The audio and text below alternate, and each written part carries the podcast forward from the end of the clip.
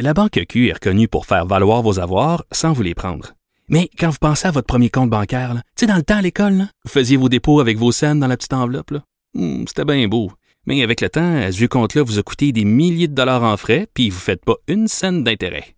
Avec la Banque Q, vous obtenez des intérêts élevés et aucun frais sur vos services bancaires courants. Autrement dit, ça fait pas mal plus de scènes dans votre enveloppe, ça. Banque Q. Faites valoir vos avoirs. Visitez banqueq.ca pour en savoir plus. On s'en va tout de suite parler avec le docteur Julien euh, Cavana, qui est neurologue au General Hospital Harvard Medical School à Boston. C'est au Massachusetts. Docteur Cavana, bonjour. Bonjour. Oui, je voulais euh, parler au docteur Cavana parce qu'évidemment, avec l'investiture de Joe Biden, on a un changement complet de cap par rapport au discours sur la COVID-19, par rapport aux gestes aussi gouvernementaux euh, qui seront appelés à être posés dans les prochains jours. Qu'est-ce que l'arrivée de Joe Biden à la Maison-Blanche signifie euh, pour ces travailleurs de la santé, pour les patients aussi? tout d'abord, docteur Cavana, vous êtes à Boston en ce moment. C'est quoi l'ambiance depuis la sermentation? L'ambiance est assez euh, retenue. Vous savez qu'on est dans un pays qui est euh, dans l'ensemble à cran. Euh, tout Boston est une ville assez compacte, donc euh, c'est aussi la capitale du Massachusetts. Donc le, le Capitole de l'État est en est en plein centre-ville. Il y a un, une ceinture de de, de gens, enfin de forces de l'ordre armées pour protéger le, le, le Capitole. Donc il y a une ambiance à la fois d'espoir, mais aussi d'inquiétude. Oui, une certaine retenue. Mm. Oui, oui, absolument, oui. Bon, euh, évidemment, euh, comme le, soulignait Joe Biden tantôt lors de son discours, la planète observe euh, et je pense que l'ensemble vraiment là, des pays, des habitants de tous les pays se réjouissent de l'arrivée à la Maison Blanche d'un président qui va prendre la pandémie au sérieux. Ça, c'est d'une part une chose, mais d'autre part, les États-Unis ont passé le triste cap des 400 000 morts de la COVID-19 hier. Là l'épidémie ici est complètement hors de contrôle. Euh, simplement parce qu'on n'a eu aucun leadership fédéral dans euh, les mesures de santé publique, dans la prise en charge des malades et de permettre aux travailleurs de la santé d'avoir le matériel mm. et l'organisation dont ils avaient besoin. Et euh, finalement, euh, le seul euh, point de réjouissance qui semblait être la vaccination, dont les premiers moments avaient été pleins d'espoir, et on se disait quand même c'est à peu près ce que Trump avait fait correctement, on s'aperçoit que finalement les 50 États se retrouvent abandonnés et en règle générale, on, se, on voit que, que, que Donald Trump a, a complètement démissionné, s'est complètement désintéressé du sujet mm. depuis qu'il a perdu l'élection. Il est totalement absent. Mais est-ce que vous avez espoir que cette, avec cette administration, euh, on va aider les travailleurs de la santé justement à aider à, à venir à bout de, de cette pandémie-là? Parce que là, on veut euh, donner un poste important au docteur Fauci avec l'administration Biden. Oui, ben, la première façon d'aider les travailleurs de la santé, c'est qu'il y ait moins de personnes qui soient contaminées avec le virus. Hein, c'est ça qui nous aide en, mm. priorité. Donc le fait qu'il y ait un message unifié de santé publique où il ne va plus y avoir ce mouvement de balancier permanent entre euh, euh, les euh, consignes de santé publique et puis les théories du complot, les, des masques qui ne marcheraient pas, le déni finalement de la réalité de cette épidémie et de ce qu'il faut, il faut y faire. Je pense que ça, ça va nous aider.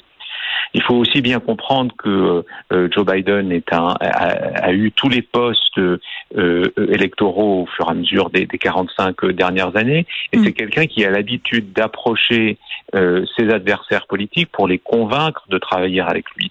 Donc moi, j'ai espoir qu'il va approcher en particulier les gouverneurs républicains pour les convaincre de finalement monter à bord de ces recommandations de, santé publique en l'échange des aides fédérales dont ils ont besoin pour faire fonctionner euh, euh, leur État. Et ça, c'est peut-être une clé pour arriver vers un message euh, d'unité, non pas venant simplement de Washington, mais venant de toute la classe politique et dirigeante.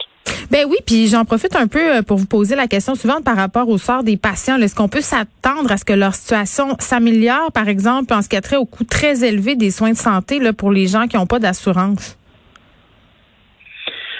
Oui, alors il y a déjà des mesures qui ont été euh, mises en place pour que les gens qui sont mal assurés soient quand même bien couverts pour prendre en charge euh, euh, la, la Covid.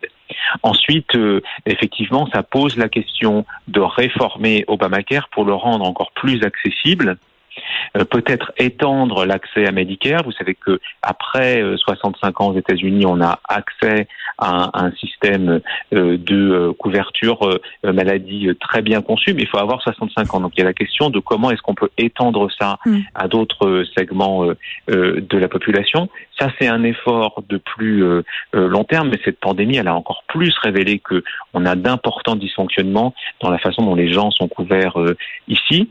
gardez en tête que euh, Joe Biden, quand il était vice-président, a été un des artisans de la négociation d'Obamacare. Donc, un, il connaît le sujet, et deux, il sait comment convaincre ses adversaires républicains de, soutenir euh, une réforme. Euh, plus urgemment, docteur Cavana, qu'est-ce que vous aimeriez voir comme mesure là, dans les prochains jours, voire les prochaines semaines? Là, je vous ai, je vous ai parlé des mesures de, de santé publique et de prévention. Je pense qu'il faut sécuriser la chaîne d'approvisionnement en matériel médical de façon à ce que se retrouve plus jamais en situation de manquer de matériel de base, des masques, des jaquettes, des protections oculaires, etc.